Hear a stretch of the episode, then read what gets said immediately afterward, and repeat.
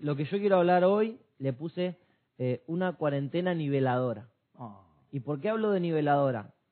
Porque así como Jesús antes de morir en la cruz y ascender, eh, para, o sea, para cumplir con el ministerio Jesús, el ministerio de Jesús era morir y ascender para, para enviar el Espíritu Santo. Eh, yo sé que como tanto, tantas veces hablamos con vos y hablamos con muchas personas que, que compartimos esta fe, que estamos en los tiempos finales. exacto. En Y- los días, sí. En los días finales, el reloj, el reloj de Dios está marcando los últimos minutos y mientras esperamos esta venida de Cristo a, a llevarnos, a buscarnos, a, a traer nuestro galardón, porque Él viene con, con el galardón, eh, estoy totalmente convencido de que cuando Dios planificó el último tiempo, le dijo al diablo, así como le dijo a Job, tocale todo, pero no le toques la vida. La vida. Y yo creo que cuando Dios planificó en su, en su misericordia, en su eternidad, dijo, bueno, ¿cómo va a pasar mi iglesia el último tiempo? Los voy a encerrar en sus casas. Los voy a preparar como, como el que está lanzando una flecha. ¿Viste, por así decirlo? Voy a prepararlo, los voy a lanzar. Los voy a, los voy a preparar para la última etapa. Yo creo que se va a levantar la cuarentena y la iglesia va a tener la última oportunidad, los campos blancos, de salir y, y así como, como me está pasando con Emma, que realmente esa, eh, uno ve, ve el tiempo. Yo con Emma hablé hace tres años. hace tres años hablé cuando trabajábamos juntos. Estamos en el mismo puesto y yo hablaba con él.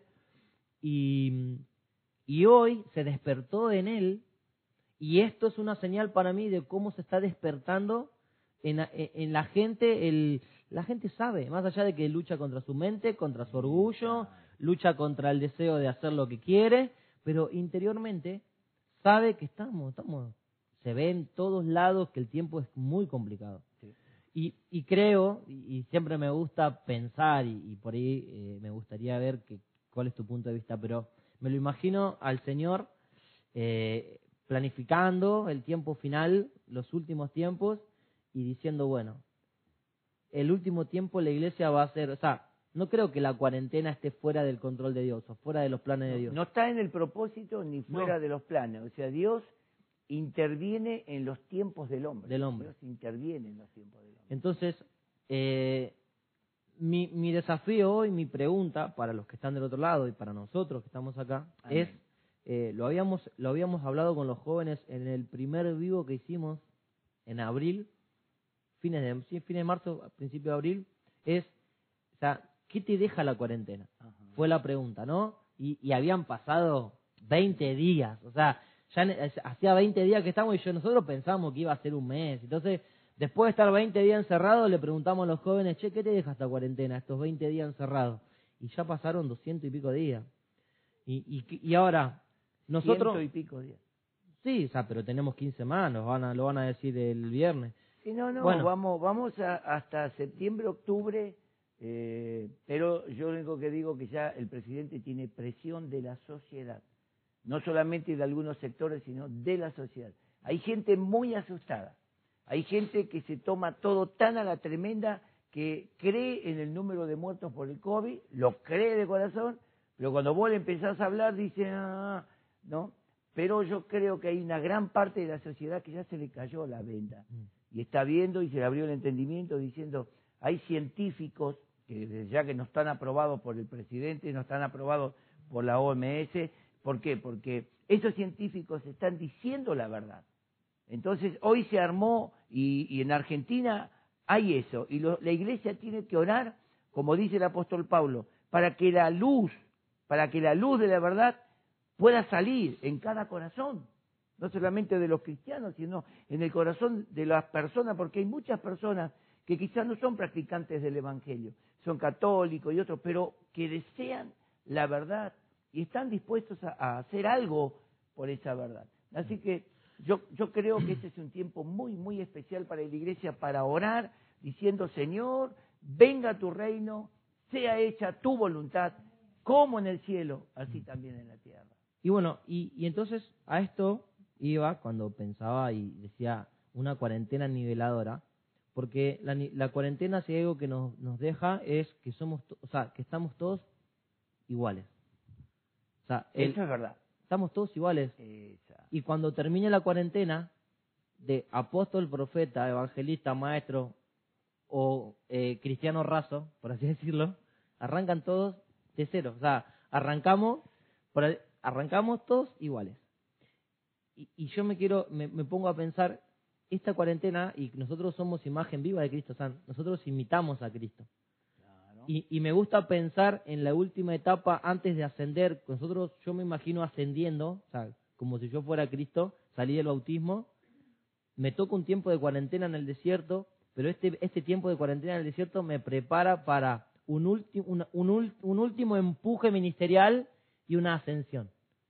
Hago la figura, es como si yo eh, la vida de Cristo la planteara en, este, yo lo hago personal, para mí, como cada palabra que el Espíritu Santo me habla, me habla para mí primero. Me imagino que todo lo que me pasó en Dios hasta ahora fue el bautismo. ¿Así? Siempre digo, Ah, Así a vos. Personal. Es tu pensamiento. tu- Claro. Tu idea. sí. eh, o sea, puedo escuchar la voz de Dios que dice, o sea, se agradó de lo que hice hasta ahora, sí, se agradó. Pero hay un desafío para adelante. No por, no por algo se llama cuarentena, o sea, cuarentena se le llama porque en realidad son 40, la cuarentena en realidad son 40 días, 40 días. pero eh, la, esta cuarentena es extra Sí, cuarentena, sí. XXL. Elevado la Pero me, me imagino la iglesia, que es, que, o sea, que es la, la esposa de Cristo, que es la imagen, de, de- que es la gloria de, de- de- de Cristo, la iglesia. Me- Amén. me la- tengo que decir. Amén. Es O la sea, gloria de Claro, Cristo. la iglesia es la gloria de Cristo, es el reflejo vivo de lo que es Cristo. Exacto. Entonces me imagino a la iglesia en este, en este periodo de, de preparación, como que todo lo que hicimos hasta ahora, mientras nos juntábamos, mientras nos reuníamos, mientras, mientras compartíamos, fue solamente el bautismo, fue eh, el...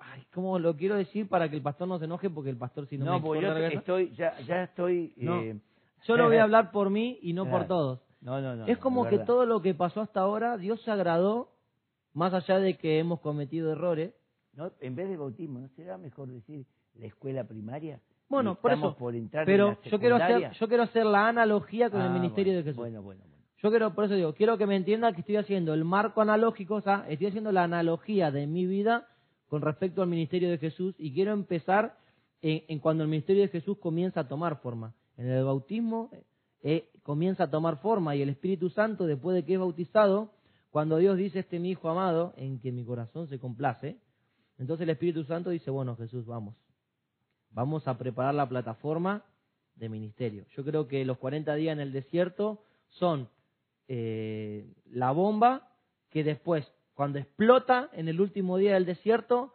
la onda expansiva, como vimos ahora en Beirut, Ajá, autos sí, que sí, estaban sí. a 10 kilómetros y se ve la, la explosión y se ve una, una bomba que viene, ese, ese humo, la onda expansiva.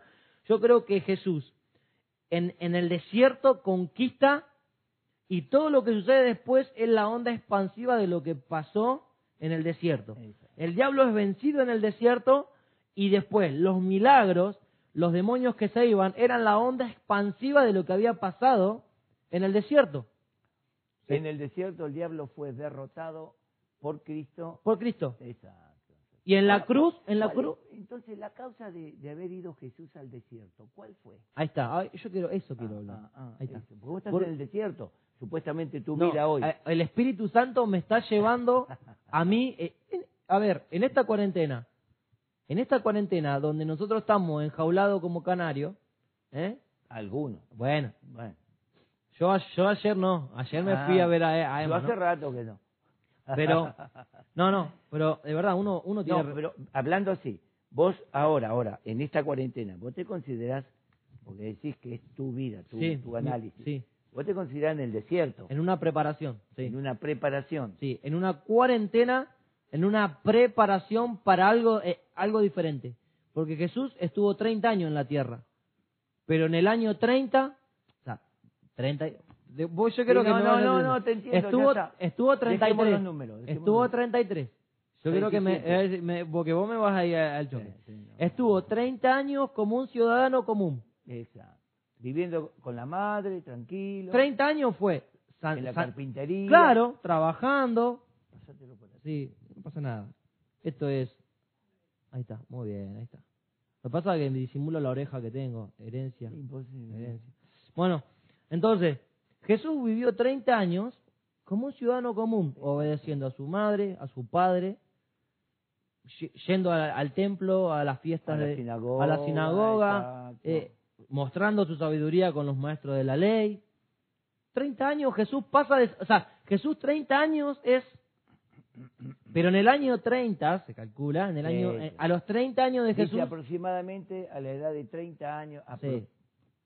A los 30 años Jesús, no es que Jesús eh, había sido un desastre y dice, no, sino que es, es como un tiempo marcado cuando llegó el momento, y yo entiendo para la iglesia, yo, yo soy iglesia, y sé que viví, hoy tengo 31, viví 31 años sirviendo a Dios, con errores, con aciertos, sirviendo a Dios en distintas áreas, trabajé para Dios, 31 años. Sí. Pero entiendo por el Espíritu, lo entiendo porque así me lo habló el Espíritu, que esta cuarentena no es una cuestión natural, una casualidad, sino que es un tiempo, yo lo tomo para mi vida y para la iglesia, que no nos podemos ver, confraternizar, que, que estamos bastante limitados, lo tomo como un tiempo en el cual se empieza a preparar una plataforma para los próximos años que no van a ser mucho, porque fíjate que Jesús vivió 30 años fuera del ministerio y 3 años de ministerio. Entonces, yo creo que vivimos unos cuantos años, vos mucho más que yo, pero vivimos muchos años para llegar a esta época y esta época creo que comienza una plataforma que nos va a preparar para el tiempo final. Y todo lo que pase en los próximos años está, eh, o sea, es la onda expansiva de esto que va a pasar en este tiempo de cuarentena. No sé si me explico lo que lo que quiero. Estoy hablando siempre para mí. Yo no puedo hablar otra cosa que no sea lo que me pasa Es para él, ¿eh? Y, y lo quiero y lo quiero compartir. Esto es así, o sea, yo no puedo hablar de lo que no vivo y no puedo vivir si no, o sea, no puedo vivir de lo que no hablo, por así decirlo. Entonces, quiero ir a ver tres aspectos o los tres procesos que vivió Jesús en el desierto. Bien, bien. ¿eh? Entonces vamos a ir a, a Mateo capítulo 4. Mateo capítulo 4 eh, está la historia esta que vamos a compartir y dice, entonces Jesús fue llevado por el Espíritu Santo al desierto para ser tentado por el diablo. O sea, Jesús fue llevado Por el Espíritu. por el Espíritu para Ser tentado. ser tentado. Y después de haber ayunado 40 días y 40 noches, tuvo hambre. Y vino a él el tentador y le dijo, si eres hijo de Dios, di que estas piedras se conviertan en pan. Él respondió y dijo, escrito está, no solo de pan vivirá el hombre, sino de toda palabra que sale de la boca de Dios. Primer proceso. Estamos viviendo una etapa en la cual nosotros encerrados en casa tenemos un dilema todos los días, que es ¿qué consumimos? ¿Qué vamos a comer? No, bueno, Ah, no. sí, bueno, pero ¿qué consumimos? Yo conozco gente que dice que sabe el tamaño del virus, cuántos virus entran en una cabeza de un alfiler. Yo, escucho a la gente y digo, "Fua, investigó el virus, no que a los A positivos, que a los B positivos. Es como que dice, no, al virus le gusta, le gusta el B positivo, es como que se come mejor las plaquetas.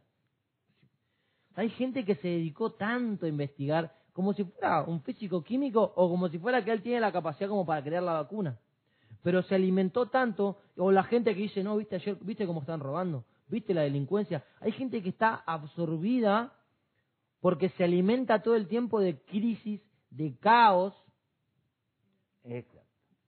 Abre, abre, se levanta en la mañana y bueno, voy a ver el noticiero a ver cuántos muertos hay. Primer corte del mediodía. Se desayuna Sí, primer corte del mediodía, 85 muertos. Ay, más muertos que ayer. Llega la noche, prende el noticiero, 200 muertos. Ay, como qué mal que estamos. Es como que está constantemente en esa balanza, en esa balanza de, che, ¿qué consumo? O sea, ¿qué vamos a consumir? ¿Qué estás El diablo constantemente te está ofreciendo el consumo. ¿Qué te puede ofrecer el diablo? Eh, eh, el ministro de Salud, que te va a decir lo que, lo que él quiere que vos escuches. Viene el presidente de la OMS y te dice lo que él quiere que vos escuches porque es parte de un sistema. Sí, sí. Y vos estás ahí, absorbiendo como una esponja, absorbiendo, absorbiendo. y hablándole a tu mente, y tu mente absorbiendo todo, crisis, caos, problemas, desocupación, hambre, miseria, y, más planes, y, y, imprimen billete, y la maquinita, y yo, o sea, está mi suegro que lo amo, pero viste como que vos lo ves a mi suegro ahí todo el día con, con el noticiero y decís, ¡fuah! O sea, está consumiendo todo el tiempo eso, y, y, a mí me pasa con la gente, voy a decir, hola, ¿cómo andas? Y bien, mira la pandemia, que el virus, que esto, que aquello, que mató 50 personas. Pará. ¿Y sabes qué es lo peor? Que en la iglesia... Eso es lo que yo te iba a Ahí está. Hay hermanos de la fe que vos los saludás y en vez de decirte Dios te bendiga, qué bendición, estoy orando, salimos en victoria, me estoy preparando para cuando esto vuelva. No, le decís, ¿cómo andás? Y es cuando andábamos asustados, encerrado, con miedo, porque hay más muertos, más crisis. todo esto? O sea, yo creo que es un tiempo donde tenemos todo el tiempo que queremos para alimentarnos. Y el diablo, ¿qué, qué nos está diciendo? Toma, dale, comé. Igual, comé. O sea, es como que el diablo te dice, bueno, transformá, transformá lo del noticiero en algo positivo. No, es imposible. Es imposible. De las piedras hace pan. Ah. O sea, de las malas noticias. No. Hace algo bueno. Claro, alimentate con eso. Dale. Si igual a vos no te afecta, vos sos hijo de Dios. A vos no te afecta porque vos... Sí, y quiero decirte algo, que todo lo que alimenta tu mente, si no proviene de Dios, genera un lastre, genera un peso. O sea, vos tenés tu mente natural y la mente de Cristo que tenés que alimentar. Y si vos a la mente de Cristo le das un versículo por día, y a tu mente natural le estás dando crisis, crisis, problema, enfermedad, miseria, y se viene, y lo que se viene, y lo peor, cuando la mente de Cristo quiere reaccionar, lo tiene a Goliat de enfrente, la mente natural que le dice, Shh, cállate, que hay mucho problema. Yo creo, yo creo que la mente del espíritu es la que eh, dirige la mente natural. Si el hombre eh, el apóstol Pablo dice, tenemos la mente de Cristo. La mente natural es lo, lo que el hombre está acostumbrado a usar y a creer. El hombre se levanta a la mañana y no se levanta con una mente espiritual, alabando a Dios, dándole gracias, vamos a orar. Se levanta diciendo, ¿qué va a pasar hoy? Claro. ¿Por qué? Por cómo está alimentado. Es el proceso de alimentación. Eh, lo, que hablamos la última vez, la obesidad espiritual mm. es, por, eh, es por la mala alimentación, la grasitud, la, eh, la, diabetes espiritual. ¿Qué le dijo Jesús al diablo? El diablo le dijo, toma, de estas noticias, ve, hace algo bueno. No, no, no, ¿Y qué le dijo Jesús? Digamos, la iglesia, ¿qué le tiene que decir hoy a esta crisis, a esta situación que es el diablo mm, queriendo decir, mira, ah, ¿qué le tiene que decir la iglesia? ¿Qué le puede decir? Yo vivo en esta sociedad porque dicen no solo de pan. O sea, no es que diciendo yo no como pan. No, no. O sea, yo vivo en esta sociedad, estoy rodeado de esto, pero esto no me alimenta. O sea, a mí lo que me alimenta es la palabra que sale de la boca de Dios. Entonces, a la enfermedad yo le hablo Jehová Rafa, Jehová mi sanador. A la miseria yo le digo Jehová Jireh mi proveedor. ¿Entendés? Entonces, al miedo le digo Jehová mi bandera. Entonces, o sea, yo sí entiendo, no soy ajeno a esto. O sea, pero no solo vivo de esto. Esto no es esto no es el todo de mi vida. Mi vida tiene otra plataforma. E, eso es lo que yo quiero que que la iglesia tiene que empezar a armar la plataforma sobre la cual va a predicar, que tiene que explotar ahora y que todo lo que venga después sea la onda expansiva de, de haber vencido al diablo ahora. Exacto, de haberlo vencido. Porque si no lo vencemos en el medio de la crisis, es fácil vencerlo cuando va todo bien. No, es que no lo va a vencer después, no le va a ir bien. Porque la crisis de Jesús fue el desierto. Tal cual. Si él no vencía en el desierto y se dejaba, digamos, llevar por los pensamientos del enemigo, no volvería en el poder del Espíritu, porque dice, al final, volviendo Jesús del desierto, en el poder del Espíritu. Hay que vencer, hoy. No me, no me la prédica, porque ya me está estalqueando. Perdón, perdón. ¿no? ¿Cómo se dice? Cuando te... No, no, no, no, no sí. Entonces, primer punto, ¿Cómo, no, ¿Cómo nos alimentamos? O sea, no es que nos decimos, no, yo no voy a mirar, no, pero una balanza. O sea, eh, eh, poner una balanza y que siempre lo que te alimente de Dios, o sea, si vos le dedicaste una hora al noticiero, dedicale dos a la lectura de la palabra, a escuchar una alabanza, a repetir el, a repetir el vivo, eh, queda en el muro, el vivo queda en el muro de. Facebook. Podés ver algún algún culto Ahora, de otro. Qué difícil que es para el cristiano eh, dedicarle dos o tres horas al Señor por día. No decimos, bueno, hoy sí, a ver, que por más que Johnny se extienda o el pastor se extienda, hoy le dedico, ya está, ya, Ya, está. ya estoy No, acá, estoy pero entregado. solo, solo, por su cuenta, Sí. ir y entregarse. Hoy la gente está tan metida en las noticias y en todo que realmente Dios, Dios, digamos, es- está tratando de una forma a través de, de- de todos los medios que Él puede, que somos nosotros, la iglesia, los comunicadores, de decirle a la iglesia, levantate en la palabra, caminá en la palabra, viví la palabra. Igual nosotros como ministerio lo venimos hablando. Oh, totalmente. Tenemos el seminario constantemente, la capacitación, liderazgo, células, o sea, todo el tiempo, pero yo creo que en este tiempo, más que nunca, porque vos tenés miles de excusas, que el trabajo, Sí. que esto, que aquello, que los chicos de la escuela, que acá, que allá, que hoy es como diciendo, bueno, ah, sí, de, excusa, listo, Dios te encerró en tu casa, a ver si no tenés tiempo para leer. Uf. Los chicos, bueno, lee a la noche, cuando los chicos se duermen, agarrá. Una vez vos creo que habías dicho que Dios te pide el diezmo de todo. O Sí. sea que si tiene 24 horas, el diezmo de las 24 horas también tenés que entregarlo. eso es tremendo. El diezmo de todo. Eso es, eso es tremendo. A ver, yo creo que más de uno está diciendo, Oh, no, dos ¿para- horas cuarenta por día. ¿Para qué vi este vivo, no? Porque ahora, ahora eso le va a quedar acá. O sea, eso le va a quedar acá. Exacto. Bueno, pero algunos, así como dicen, y bueno, cobré 30 lucas, no le voy a llevar 3 mil de diezmo, le llevo mil total, y no cumple un principio financiero por lo cual no puede ser prosperado. Y Satanás de alguna forma, como león rugiente, lo devora, Sí. se lleva la riqueza. Así el hombre cuando no le diezma su tiempo a Dios.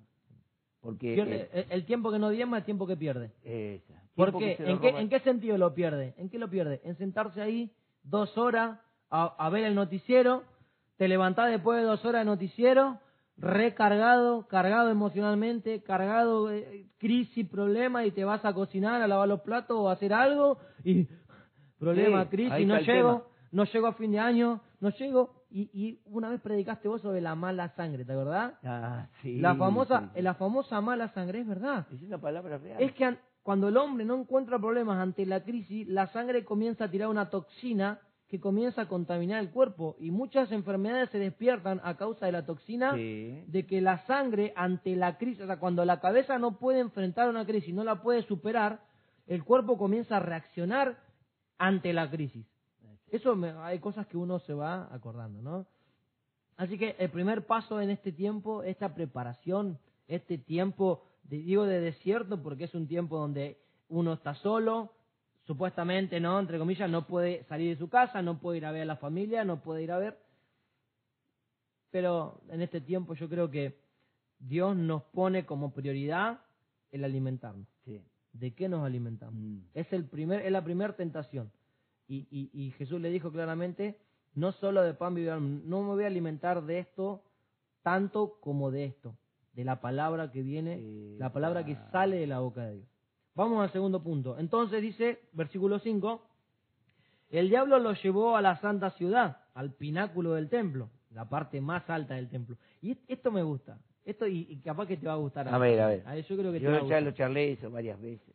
Y le dijo, si eres hijo de Dios, échate abajo, porque escrito está. Y yo quiero ver, en esto que el diablo le dice, en este texto que le dice, a ver qué error, qué error geográfico el Sí. diablo presenta que no se da cuenta. O sea, Jesús tiene la sabiduría para entender que el diablo le está cambiando el contexto del, del texto. Y cuando, y cuando vos usás un texto fuera de contexto, es un pretexto para pecar, Exacto, generalmente. Exacto.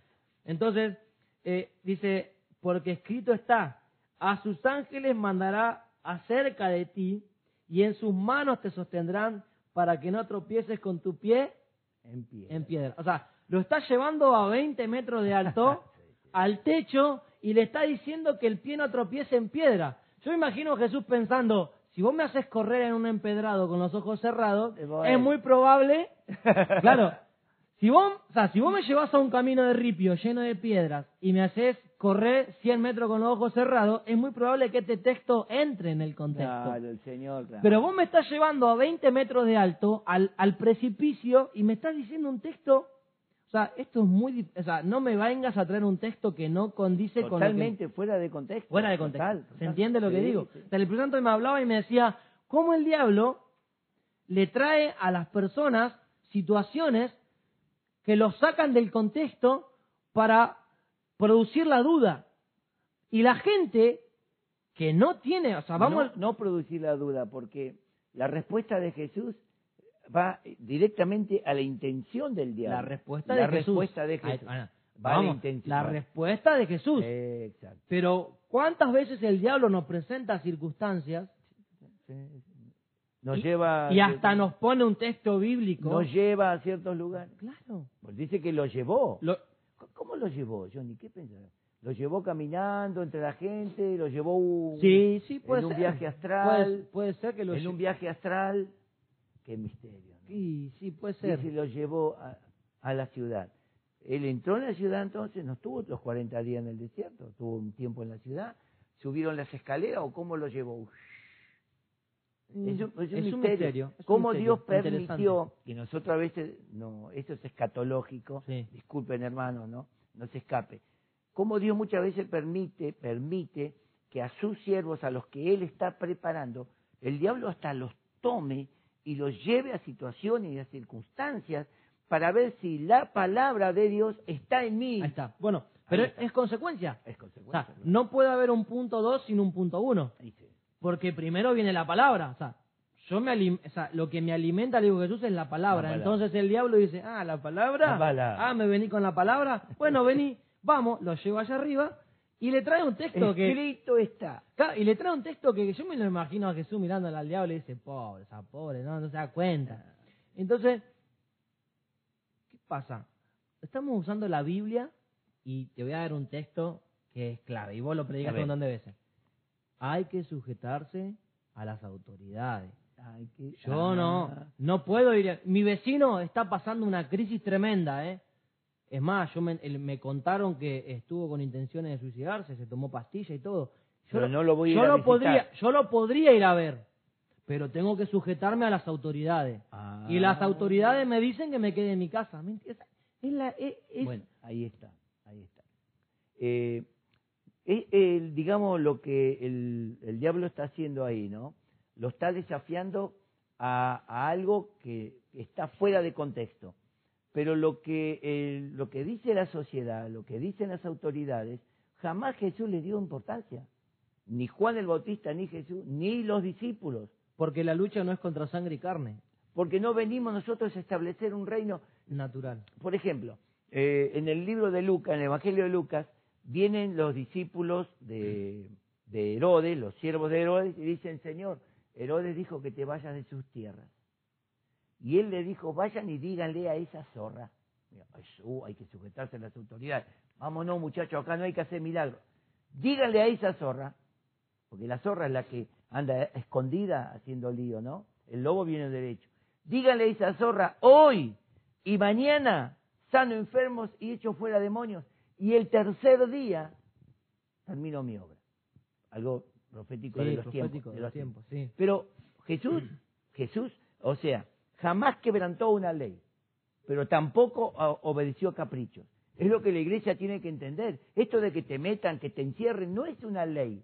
Porque hoy están saliendo los médicos y, y sociólogos y todos están diciendo, esto es un crimen, esto es una prisión domiciliaria pasiva, esto es algo contra la ley, es una privación ilegítima de la libertad. No, no, no hay autoridad. Pero ¿qué pasa? Oh, lo dijo el presidente. No, em, no es porque lo dijo el presidente. Porque yo salgo con la camioneta, me paran, me sacan la camioneta, me la encierran, a mí me cobran una multa de 70 mil pesos y dice cuando todo esto se levante va a pasar un tiempo de cárcel y vos después cuando vas a retirar la camioneta tenés 500 lucas en la cabeza y decís, no, mejor no salgo. Ese es nuestro miedo, ¿verdad? Ese es nuestro miedo. Entonces Jesús cuando le preguntaron, "Señor, eh, Señor, ¿qué decide? ¿Hay que pagarle el tributo al César? A ver, dame la moneda. ¿De quién es el rostro? De César. Bueno, désenlo. Pero a Dios lo que es de Dios. Y lo que es de Dios no es la plata, es el tiempo, la vida, el servicio, ¿verdad? Entonces, qué importante es eso, ¿no? Saber que hay cosas que nosotros tenemos que levantarnos como iglesia y decir, no estoy de acuerdo. Porque yo tengo que obedecer a las autoridades, pero siempre y cuando la autoridad no se interponga, Eh, o sea, o no, bueno, entonces vamos todos, ¿y por qué la iglesia se levanta eh, o todos los dicen, no, el aborto no? Si, si la autoridad, ahí está. si la autoridad sacó una ley que, que el aborto sí, entonces que como iglesia tenemos que ir y bueno, no, sí. una no. ley todavía no está establecida. Bueno. Está- se está- la están para media san- presentar al la media sí. sanción, sí. Ahora, hay una ley que fue establecida, ya está, en el tiempo de Kirchner todavía, ¿no? El matrimonio igualitario. Claro, Hoy yo como iglesia, y no, hay que sujetarse a las autoridades, viene un matrimonio gay y dice, queremos que nos dé la bendición. No puedo, claro. porque está fuera del contexto Claro. espiritual. Y mirá que te cierro la vos no vas a cerrar iglesia, vos no vas a echar. ¿Por qué? Porque nosotros no somos la ley de la sociedad, somos la ley de Dios que está trayendo luz a la sociedad. Claro. O sea, jamás, jamás va- vamos a competir. Jesús no se sujetaría, no le diría al homosexual, bueno, eh, te perdono, seguí pecando. No, le dijo a la, a la que fue sorprendida peques en más, adulterio, yo no te condeno, pero No peques más. no peques Claro, más. o sea, no es una cuestión de discriminación, porque No, uno no, lo no. recibe, lo acepta, lo abraza, le presenta el Evangelio y le dice, este es el camino. Si no querés, listo, o sea, es tu elección, Exacto. no es mi elección. Exacto. O sea, yo, no, o sea, tu manera de pensar no puede cambiar. Es que tampoco es una ley. ¿Por qué? Porque son, son pensamientos, son ideologías, como le llaman. Y se le ocurre, y el inmoral con otro inmoral, se juntan cinco inmorales y empiezan a gritar, se juntan diez inmorales, y los que practicamos la justicia y la verdad estamos callados. El problema es que en, en 100.000 personas, en 100.000 personas, 5.000 gritan. ¡Ah! Y todos dicen, mirá, y los 95, ¿por qué no gritan en contra? Es que, oh no, pero la ley, la iglesia, la iglesia es la única que tiene la verdad de Dios. Es la iglesia. Los científicos tienen la verdad, como hoy estábamos escuchando y viendo cómo los científicos están, están desde la ciencia contradiciendo la ley que la ciencia está poniendo. Pero el cristiano, el Hijo de Dios, tiene que contradecir desde la fe, desde la palabra, todas estas mentiras que están saliendo. Por ejemplo, el aborto es un crimen, un crimen, a- a- es un genocidio, un infanticidio, se podría decir, ¿no? Entonces, ¿dónde está la iglesia? La iglesia tiene que levantar la voz. Porque la iglesia no, ahí voy. La iglesia en ese contexto se tiraría de cabeza, creyéndole a la, a la boca del diablo. O sea, la iglesia se tiraría de cabeza diciendo, a ver, no, voy a- no, no vamos a generalizar. No, no, no, no. Pero ¿qué pasa? La iglesia interpreta la palabra a veces más por la letra que por el espíritu de la palabra. Entonces toma tan textual muchas cosas de la Biblia, textual, sin entender el espíritu El de lo que se está de hablando. la palabra, el, el espíritu de lo que se está hablando, que entonces, o sea, vos, vos obedecerías porque no te tenés que oponer a la autoridad, obedecerías una inmoralidad porque No. una autoridad, no. Entonces, ahí voy cuando el diablo le cambia los ámbitos, le presenta a Jesús ámbitos diferentes. Le está hablando de un, una, o sea, le está hablando de un texto que te habla de en un plano tierra y, se, y lo lleva a un plano aire, a un plano precipicio. ¿Y qué pasa? Ahí va. Yo creo que en, en este momento, cuando Jesús vence al diablo, en esta oportunidad que le dice, no tentarás al Señor tu Dios, le está diciendo, o sea, lo que Dios piensa es mucho más importante que lo que vos me estás proponiendo. Exacto. Aún así, que los ángeles, aún así que los ángeles me agarren, lo que vos me propones, para mí, eh, no, no, no cuenta. El espíritu, el espíritu del- de la acción o de la intención es que Jesús quebrante una ley. ¿Por qué? Nosotros tenemos leyes bíblicas, pero tenem- tenemos leyes de Dios en la conciencia. Y Dios te habla a la conciencia. Y si Dios te dice, saltá, saltá tranquilo. Si Dios te dice, como le dijo Jesús a Pedro, Pedro ven, Sí. Pedro empezó a caminar sobre las aguas, hasta que, Hasta él, que la mente natural él dudó. dijo, calculó, sea, la mente claro. natural calculó, eh, eh, esto es blando, me hundo, la tormenta, el agua, el viento. Siempre, yo siempre digo esto de la tentación, que hay, hay, hay hombres y mujeres de Dios que eh, tentaron a Dios y sus ministerios se truncaron y cayeron mal. No digo que murieron físicamente, pero cayeron y se destrozaron, pensando de que ellos, por ser hijos de Dios, tienen la libertad y la autoridad absoluta. No, no, no. No. Tenemos autoridad para cumplir la palabra, lo que sea honesto. Sí. Y libertad en lo que Dios nos permita. Entonces, yo digo, es como aquel que dice, en el nombre de Jesús se tapa los ojos y se tira a cruzar la 9 de julio, y te van a matar seguro. Claro. Después le vas a decir a Dios en el cielo, Porque escuchame, no es Dios, ¿por qué no me guardaste? Yo no te mandé, No es necesario, tal cual. yo no te mandé. No es necesario. ¿No? No, no, está dentro de... No estaba en mis planes que vos cruces. ¿Por qué quisiste cruzar la 9 de julio? Para mostrar tu poder. No, tu, tu soberbia. Claro, ahí para está. agrandarte vos. Entonces, como Jesús era humilde, le dice, yo no necesito mostrarte nada. Claro, ahí está. No necesito mostrarte nada. No voy a tentar a Dios. Escrito está. Sí, no, No tentarás. tentarás. Sí, tal cual. El que tentó a Dios fue Balaam. Balaam tentó a Dios, que se le puso el ángel ahí con la espada, que la burra lo tiró, una burra lo salvó. Pero a pesar de eso, Dios le dijo, está bien, ve, pero hablarás lo que yo te dé. Y Dios lo usó. Pero al poco tiempo, al ver frustrado su intención, Balaam, le dijo a Balac, yo acepto una recompensa tuya y te voy a dar un consejo. Para poder destruir ese pueblo, aseguró pecar contra Dios. Sí, sí, sí. Y ahí donde, como dice Apocalipsis, enseñándole a Balaam a poner tropiezo a los hijos de Dios, a participar de lo sacrificado a los ídolos. Entonces él le enseñó a Balac cómo hacer, y emparentó Balac con. Israel. Y se casaron, y se casaron las hijas, y se juntaron, y se fueron... Inter... ¿Cuánto tiempo? Estuvieron casi tres, cuatro años viviendo, más allí en esa zona. Y Balac, ¿quién, quién lo adoctrinó? ¿Quién se dejó tentar? ¿Quién tentó a Dios? Balaam. Balaam, un Balaam. profeta. Por eso hoy tenemos que tener cuidado cuando el profeta viene en nombre del Señor, en nombre de Jehová. Para hermano, ¿qué dice la Escritura? No tentarás al Señor. Escrito está. Amén. Entonces, bien. Y, y entonces, eh, ahí en este nivel, el- es importante nosotros entender, o sea, el tiempo y el contexto. Sí. ¿Cuándo? Es lo que me pasa a mí. Yo no voy a salir porque sí. No. Pero a mí me pasó con Emma, sí, o sea, sentí, o sea, el, sentí el empuje de Dios de decir, anda. Y fui a hablar con él.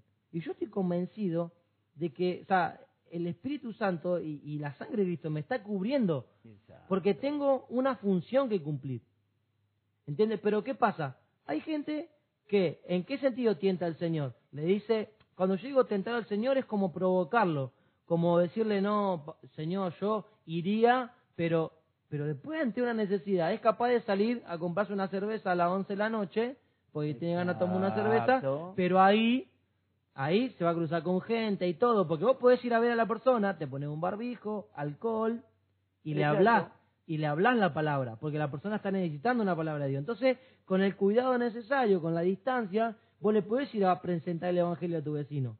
Pero no por esto, por aquello, por el protocolo, por acá. Le pones todas las excusas a Dios. Pero Sí, Dios sí, después sí. te está mirando que cuando querés satisfacer algo personal, algo tuyo, una necesidad, no tenés problema de salir a la hora que sea, No. como sea, vas y lo, y lo Y haces. Eso es tentar al Señor. ¿eh? Es, es anteponer lo natural a lo espiritual. Porque lo que le está diciendo a, a Jesús al diablo, le está diciendo, vos me estás provocando una acción natural sabiendo que hay una ley espiritual primero. Exacto. Yo voy a, Exacto. yo voy a ejercer, voy a quebrar una ley natural siempre y cuando haya una orden espiritual. Cuando Dios me diga anda, si Dios me dice saltar, yo salto. Exacto. Pero vos me vas a decir a mí que salte, no es correcto. Ahí está el tema. Ahí está. ¿Se entiende? Esa, esa es la, O sea, esa es la claridad. Por eso es que Jesús después quebró leyes naturales, obvio, caminó sobre el agua, le dio la vista a un ciego. O sea, eh, medicinalmente una persona ciega no, no ya está. Seguro. Pero quebró una ley natural, le restauró la vista, le restauró... eh, a ver, ¿cuántos milagros hizo Jesús? La muerte, la- una persona que, se, que estaba muerta, Lázaro, la volvió a la vida, o sea, Milagro tremendo. Cuatro días. quebró, claro, quebró leyes, claro, pero por una orden espiritual primero. Exacto. Porque siempre está primero lo espiritual. Y es cuando yo digo, no tentarás al Señor tu Dios. Cuando yo pongo el plano natural, siempre antes del plano espiritual. Y cuando Dios me presenta la necesidad y yo le pongo un texto bíblico y le digo, no, porque tengo que obedecer. Señor, Claro. yo tengo el sentir. Yo sé la necesidad, pero tengo que obedecer. Yo no puedo. ¿Se entiende? Eso es, a veces nosotros, sin darnos cuenta, tentamos al Señor, o sea, provocamos a Dios. Provocamos a decir, si Dios nos está empujando a la necesidad, a ir, a llevar una palabra, a predicar, a una oración, ¿por qué le pongo a Dios todos los peros, pero ante una necesidad personal de ir a ver un pariente? Ah, porque no tengo obstáculo. lo extraño, extraño a mi pariente. Si, si yo voy a ver a mi suegra, ¿cómo no voy a ir a ver a una persona que necesita de Cristo? Ahí estoy. Si yo voy a ver a mi suegra porque la extraño, porque es mi familia, pero le pongo una excusa a Dios, no, no voy a ir a ver a Emma porque tengo que ir hasta allá, porque no, voy. Porque hay una, una orden espiritual y yo estoy totalmente convencido que cuando hay una orden espiritual está la sangre de Cristo, la cobertura Total, de Dios ahí. total. Cuando uno el- se mueve en la dirección del Espíritu. Pero yo creo que para dejar eh, bien en claro este segundo punto, el problema de tentar a Dios es cuando nosotros anteponemos algo natural, algo personal, a la palabra de Dios. Y siempre le ponemos una excusa a Dios, sin embargo, para nuestras necesidades, ahí vamos. No lo pensamos, salimos a la hora que sea, como sea, eh, con barbijo, con alcohol, todo voy. Y para Dios no.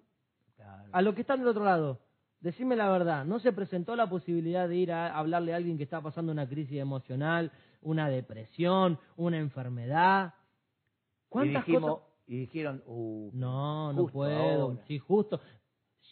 Eh, es más, hablaba con uno de los jóvenes, y está Yamil acá de testigo, que él me decía, eh, yo tengo para hablarle a mis compañeros, estoy esperando que pase todo esto, ¿por qué? anda ahora. ahora. Ahora. O sea, ¿por qué esperar? Pero, Tremendo, pero para ir a la casa del otro chico, porque es así, o sea, vamos a hablar, no A doy, no, doy nombres, no doy nombres, pero dejás que venga a tu casa sin pensar en el protocolo, en esto, en Sí. aquello, viene a tu casa, juegan a la play, comen juntos, están todo el día juntos, vos no sabés lo que hizo el otro, sin No. embargo lo dejás que venga a tu casa, pero cuando tenés que ir a hablarle a tu compañero de la palabra, no, viste, voy a esperar que pase todo esto por el problema, por la crisis, por la... Sí, ¿Se entiende? O sea, a esto voy. Tentamos al Señor, lo, tent- lo provocamos, a eso quiero decir. Provocamos la- el, el enojo de Dios, de decir, qué hijo infiel, qué hijo infiel. O sea, desconfiamos de la protección de Dios en ese sentido. La- desconfiamos por... lo hacemos, lo, hacemos lo que nos favorece a nosotros. Tal cual, está. Tenemos Sí. confianza en Dios, pero no tenemos, digamos, la reacción a lo que Él nos manda o la que tenemos que hacer para Él. Yo que está, primer desafío, ¿qué nos alimentamos? Alimentarnos de la palabra. Un balance positivo, o sea, que haya más palabra que crisis, o sea, que haya más palabra que, que noticiero, que problema, que crisis, que... Y si viene alguien a hablarte de problema, ¿no? Que me enteré que hay cinco infectados, tranquilo, no pasa nada. A vos no te va a llegar. si A mí no me llega. amparo. Caerán a mi lado mil, ¿eh? Mil. COVID para acá, diez mil COVID para allá, ¿no? Pero a mí no me tocará, porque tengo a Jehová, que es mi escudo, que es mi refugio. Es la palabra, pero ¿qué pasa? A veces estamos tan vacíos de la palabra que todo nos llega, porque estamos mal alimentados. Entonces, viste, cuando estás mal alimentado, anémico, cualquier virus, cualquier enfermedad te afecta. Y cualquier cosita que el diablo nos tira nos afecta porque estamos mal alimentados Mal de la palabra. Y segundo, el hecho de no tentar no provocar a Dios poniendo nuestras cosas primero, lo natural primero, sin prestar atención a la orden espiritual, a que Dios nos dice, anda a hablar, Dios nos presenta las circunstancias, las situaciones, nos pone personas en el camino con crisis y nosotros Amén. Y nosotros siempre ponemos primero lo natural, lo nuestro. ¿eh? Claro. Tercer punto. Tercer punto. Otra vez, el diablo lo llevó a un monte muy alto y demostró a todos los reinos del mundo la gloria de ellos y le dijo, todo esto te daré si postrado me adorares. Entonces Jesús le dijo, vete Satanás porque Cristo está, al Señor tu Dios adorarás y solo a Él le servirás. Y esto viene pegado a lo que veníamos que hablando. veníamos hablando. ¿Cuántas veces nosotros doblamos la rodilla ante el COVID? Doblamos la rodilla ante la amenaza de trabajo, ante la amenaza de, hambre, ante la amenaza de un montón de cosas. O sea, terminamos adorando más un virus que reconociendo la autoridad y el poder de Dios. ¿Cuánta religiosidad hay alrededor de qué? Que teniendo a- al Dios de los dioses, al Dios, al único Dios, al Dios creador, al que creó todas las cosas, al único que tiene poder creativo, Sobre todas las cosas. al único que puede hacer de la nada un todo y que puede sanar cualquier enfermedad, lo tenemos con nosotros acá. Sin embargo, doblamos las rodillas ante la crisis, ante el miedo, ante el temor, cristianos en depresión, cristianos en, en desánimo, en angustia, Exacto. ataque de pánico. Un cristiano no me puede decir, no, estoy mal, de ataque de pánico. ¿qué? Bueno, desde ya, el, el que está en esa situación con ataque de pánico, no es- está desnutrido de la palabra, es anoréxico espiritual, no come palabra, no quiere comer palabra, porque dice que la fe viene por el oír la palabra, por estar en la palabra. El hombre y la mujer que no se alimentan de la palabra, lo primero, primero, y no va a resistir esta parte. Claro. Entonces siempre se va a inclinar hacia las cosas que a él le favorecen, porque ¿qué le dijo el diablo? Le dijo riqueza, Sí, poder, sí, sí, fama, el ego, el ego, el ego, el yo, eh, la, la mente natural satisfecha, llena de todo lo que necesito, Exacto. porque volvemos a lo mismo, salir a trabajar, salimos a trabajar, con los protocolos y con todo, salimos a trabajar y estamos, nos, nos codeamos, nos rodeamos con un montón de personas, Exacto. y para lo de Dios no, Ahí está. o sea, para, para juntarme con uno o dos hermanos en una casa, con todos los protocolos, no te digo que yo me voy hasta el 30, a la... pero yo tengo un hermano que vive acá a la vuelta, ¿no me puedo juntar? ¿No me puedo juntar con mi hermano que vive a 6, 7 cuadras de mi casa? Es que tenemos que hacerlo. Pero ¿qué pasó? Hay dos cosas. Una, que a muchos no le interesa ni lo quieren hacer. Pero segundo, otros no saben que por las grandes amenazas, porque hay muchas amenazas, a nosotros nos, nos dijeron, le va a cobrar la policía, le va a cobrar una multa, le va- no van a hacer nada porque nosotros estamos desarrollando un plan de Dios, estamos predicando el Evangelio. Desde ya que hoy yo creo que los ángeles de Dios acampan. Podríamos pensar que en, en situaciones así, en cuanto Dios nos desafía contra la justicia, lo tenemos a Contra Pedro... una mentira. ¿eh? Por eso, Contra pero ponele mentira. contra la justicia, justicia del hombre. Que la justicia del hombre es trapo de inmundicia, Eh, es papel ah, higiénico. papel higiénico. Es papel Sí. higiénico, eh, lo dice la Biblia. La justicia del hombre viene a ser como un papel higiénico, solamente sirve para limpiar las, las suciedades, las suciedades del mismo hombre y hasta ahí nomás, porque siempre queda algo. Perdón el detalle, pero Divino, eh, muy expresivo, Pero imagínate, ima- y bueno, pero perdón la figura, la figura que se forma, pero Sí. escuchá, Pedro preso, soldado, soldado, soldado, soldado, soldado en la puerta, soldado, y el ángel le dijo, Pedro, levántate, se le caen las cadenas, atraviesa, sabe en la puerta. Los soldados se durmieron, no vieron. ¿no vieron? ¿Acaso no puede Dios? No es que se durmieron. Ahí, ahí vemos el milagro como Dios, Sí. cuando quiere, No lo vieron salir. Rebeca Brown cuenta el testimonio de cuando ella se iba a un, con otros dos hermanos, se iba a un, una junta espiritual ahí en Estados Unidos, de muchos, de toda clase de religiones, pero sobre todo estaba el ocultismo, sí. eh, sí, la masonería. Eh, eh, cómo Dios los guardó, los ocultó a ellos. Ellos vieron a los demonios que se movían, pero los demonios no los vieron a ellos. Claro. Y ellos pudieron entrar en ese lugar. Eso es tremendo. Pero, pero ¿qué pasa? Es un ámbito de fe, es un ámbito sobrenatural. Exacto. Que si vos estás mal alimentado, con poca Biblia, con poca palabra, con poca oración, dudando, poniendo, anteponiendo tu necesidad a lo que Dios quiere, vos estás expuesto, estás débil. Mira si te vas a poner a pensar, yo estoy convencido de que, y a mí, me, ojo, no que me ponga a pensar, a mí me ha pasado de los controles policiales que están parando, paran, paran y pasan uno, dos, tres, y entre esos tres tú y yo, ¡eh! contento. Y paran otro más y hacen dos, tres. Y es verdad, a veces Dios, mientras nos movamos, pero ¿qué pasa? Ahí tenemos que quebrar la comodidad. Ponemos la excusa, no, eso es rebeldía, es rebelarme contra el sistema, es rebelarme contra el gobierno. No, vos obedecé a Dios, vos que estás ahí, obedecé a Dios. Amén. Cumplí con lo que Dios te ordena, hermano. predicá el evangelio, alimentate bien, llenate de Dios, salí de tu casa. ¿Por qué? Porque todo lo que haces para Dios, así lo que va para Dios viene multiplicado. Todo lo que va para Dios viene Amén. multiplicado. Y Dios no te va a bendecir si no te moves. Si vos no vas a tu trabajo y no te remangás y no trabajás, no te pagan. Si vos te quedas en tu trabajo y no eh, te quedas en tu casa y no vas a trabajar, no te pagan. Lo mismo para Dios. Dios te va a dar la vida eterna, sí, sos salvo. Pero hay algo más que la salvación. Esa, la- Hay un poquito más, anda un poquito más. Salí de la comodidad, arriesgate. eh, la salvación es el precio que pagó Dios. Dios, El ministerio es el precio que tenemos que pagar nosotros. Tal cual. El ministerio, la consagración, la dedicación.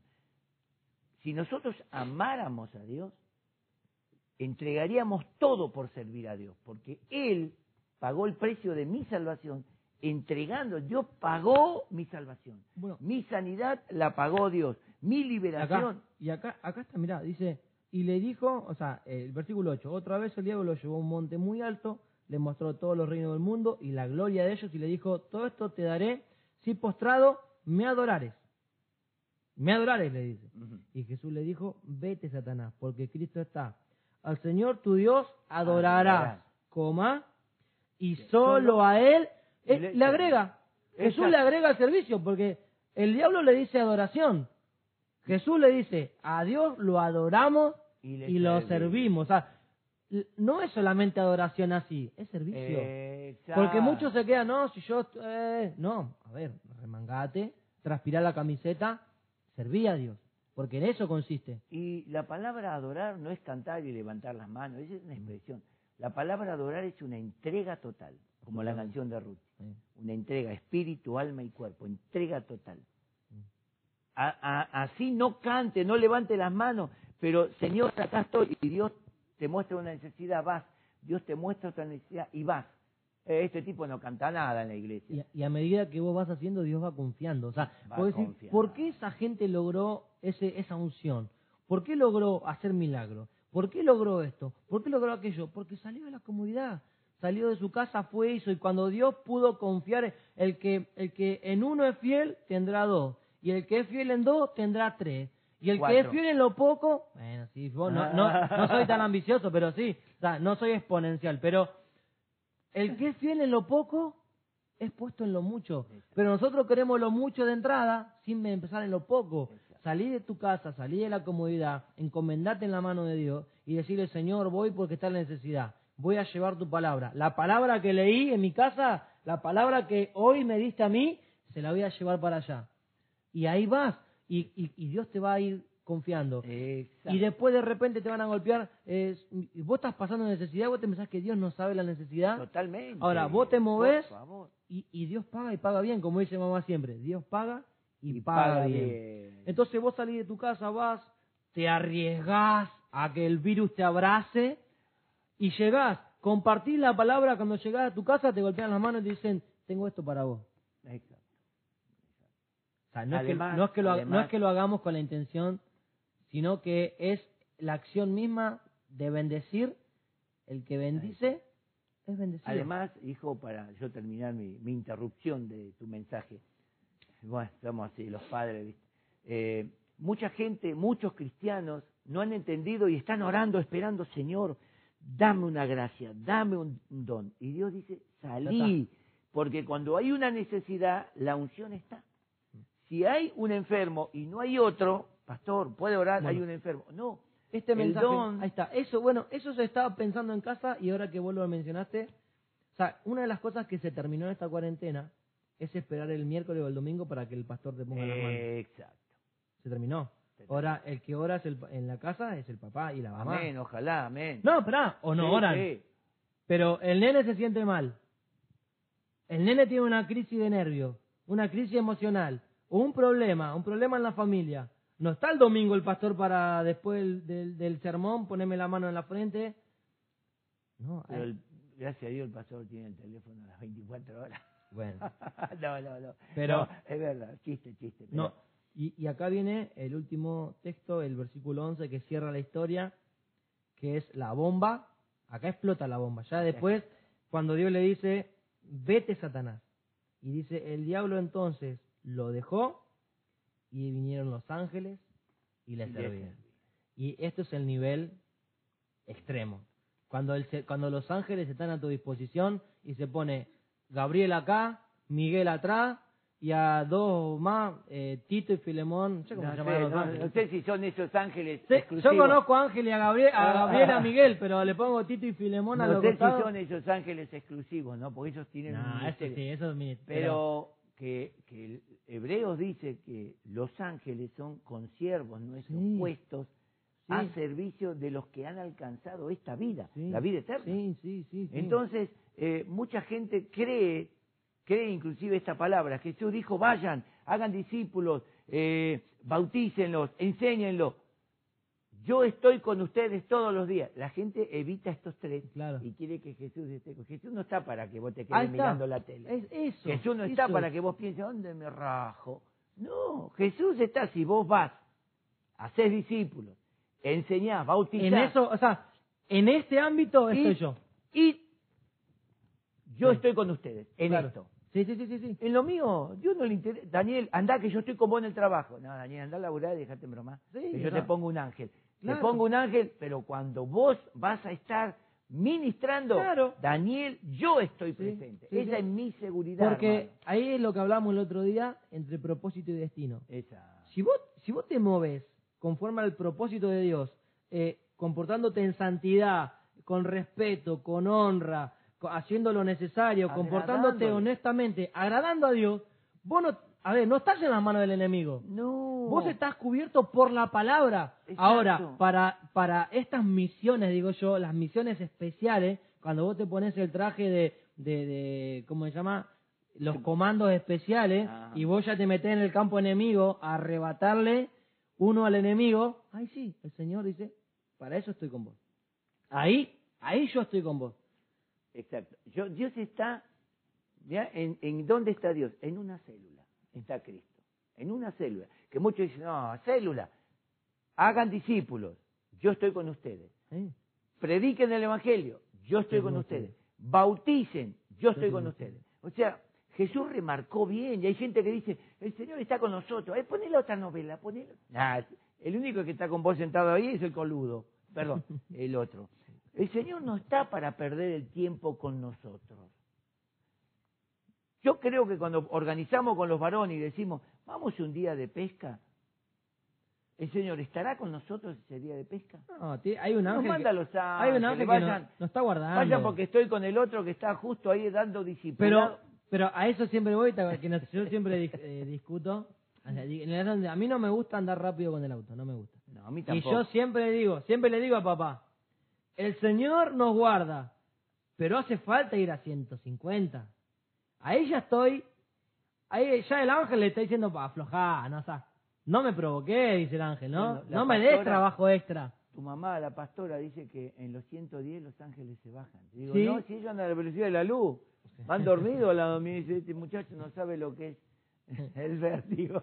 Iglesia, esto es lo que yo tenía para compartir y, y, bueno. y este mensaje es un claro ejemplo de que a veces salir de casa y mientras yo hablaba con Emma, por ahí Emma va a decir, uh, mirá Johnny como tenía preparado. Y no, mientras yo hablaba con él, el Espíritu Santo me iba hablando, me iba hablando y este mensaje lo, me lo dio el Espíritu Santo para hablárselo a Emma y lo quiero compartir hoy también.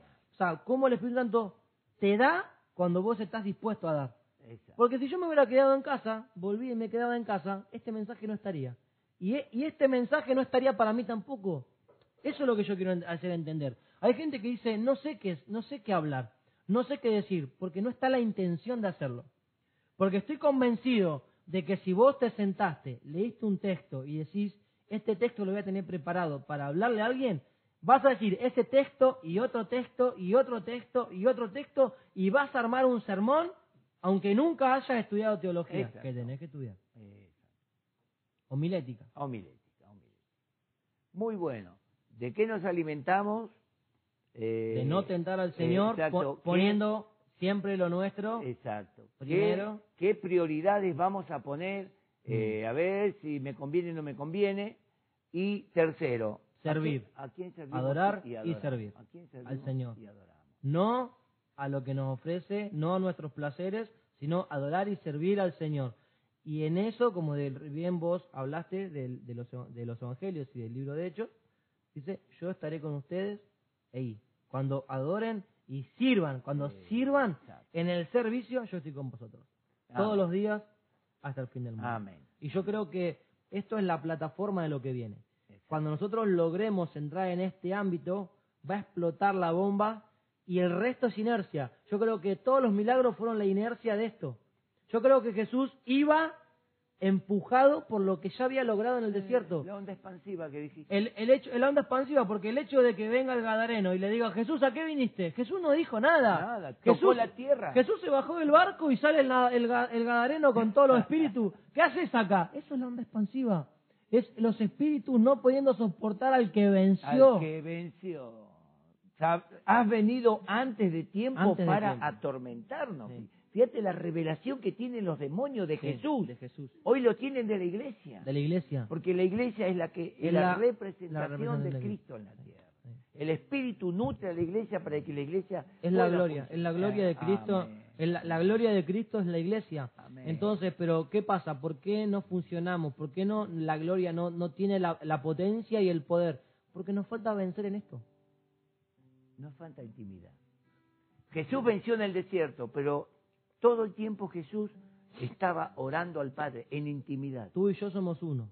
en intimidad. ¿Cuántos de la iglesia se olvidan de orar un día? Uh, no oré, ¿cuánto hace que no oro? No, Claro. hermano, Sí. tu intimidad con Dios es fundamental. A la mañana temprano, en algún momento de la tarde, a la noche, porque no es que no, no, de tal hora a tal hora, sino yo eh, no atiendo, como Sí. como se llama eh, el rapipago, de tal hora a tal hora. No, Dios, Dios está esperando que en algún momento vos tengas un tiempo. Cuando yo voy al altillo, que muchas veces voy a preparar el mensaje, eh, otras veces voy exclusivamente no a buscar un mensaje, a adorarlo, a amarlo. No tengo, no, no, no voy a pedirle, Señor, no, por favor, dale, dale. No, él, él sabe de lo que tengo necesidad. Él sabe. Y si Él quiere que yo pase una situación para ver cómo soy yo en esa situación, lo, lo recibo. Pero cuando voy a la intimidad, ¿verdad? Yo, por ejemplo, en la intimidad, creo que todos somos matrimonio y algunos que todavía no, eh, ahí mirando algunos, pero cuando yo voy a la intimidad con mi esposa, no digo, mira, mi amor, la boleta de la luz. Ah, mira, tenemos... No, la intimidad no es para nada más que amarse. La intimidad de la iglesia que Dios demanda. Has dejado el primer amor. Es esa relación. La iglesia de Éfeso tenía todas las actividades, todo. En esto está todo bien, pero te olvidaste de entrar en mi recámara, dice Dios. Te olvidaste de venir a lo privado. Te olvidaste de, de expresarme tu amor. Porque el expresar el amor del Señor es algo único. Nosotros vemos una parejita ahí aparte. ¿Por qué no están con todo el grupo? No, porque se están expresando su amor. Se están mimando, se están amando. Están... Y nadie le interesa. Entonces, qué bueno estas tres cosas. Pero Jesús venció con esas tres cosas. Sí. Pero él jamás dejó la intimidad La con Dios. ¿Por qué no nos llevas a la oración? Amén.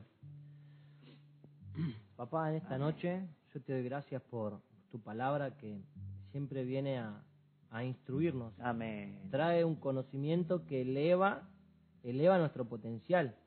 Nadie puede instruir la mente de Jehová. Ah, no hay manera, no hay porque tal sabiduría nadie va a alcanzar y nadie puede agregar un conocimiento. Pero tu palabra viene a instruirnos, viene a elevar nuestro nivel de conocimiento, nuestro potencial. Y sé que en esta noche tu palabra nos imprimió mucha responsabilidad.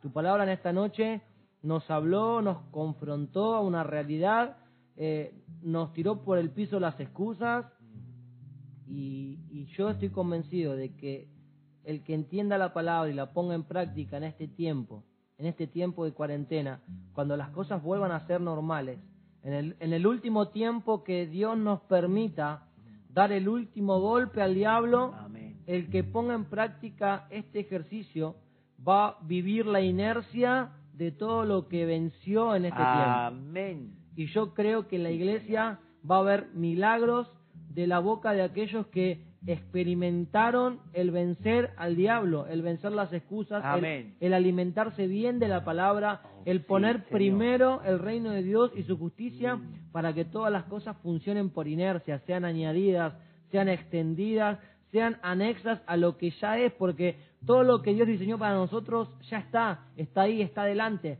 pero todo sucede cuando ponemos primeramente el reino de Dios y su justicia. Señor, bendigo la iglesia. amamos tu casa, amamos tu iglesia, nuestra familia, la familia que elegimos, que nos encanta bendecir, que nos bendicen y sobre todas las cosas queremos ver crecer la iglesia, crecer el cuerpo de Cristo, que todo el ministerio pueda ir desarrollándose, creciendo, funcionando y que podamos ver a muchas personas entrar al camino, entrar a la verdad a través de nuestros hermanos. Amén. Que ellos puedan contar con gozo, con alegría. Estas Sí, dos personas, estas diez personas, estas veinte personas Amén. Pudieron ser afectadas por mí, por una palabra, en el medio de la crisis, en el medio de la pandemia, en el medio de la angustia. Pude sacarlos del pozo, pude sacarlos de la depresión, de la angustia. El Señor me Sí, ayudó. Señor. Llevé una palabra, entré a esa casa, llevé la luz, llevé la verdad y esta familia se convirtió y a través de esa familia otra familia y otra familia y la iglesia va a llenar la tierra. Lo creo, pero siempre y cuando nosotros nos alimentemos bien. Amén. Pongamos a Dios primero, no le pongamos excusa, no provoquemos a Dios, a- el enojo de Dios a través de, Oh, de ponerlo en segundo lugar. Pero sobre todas las cosas, adorarlo y servirlo de corazón, en intimidad, sabiendo que Él requiere de nosotros intimidad, Amén. comunión. La comunión de Dios es con los santos y nosotros en este tiempo apelamos a la santidad, a vivir conforme a la palabra, conforme a tu Espíritu Santo nos hable y nos ministre. Lo declaramos en el nombre de Jesús. Amén. Amén.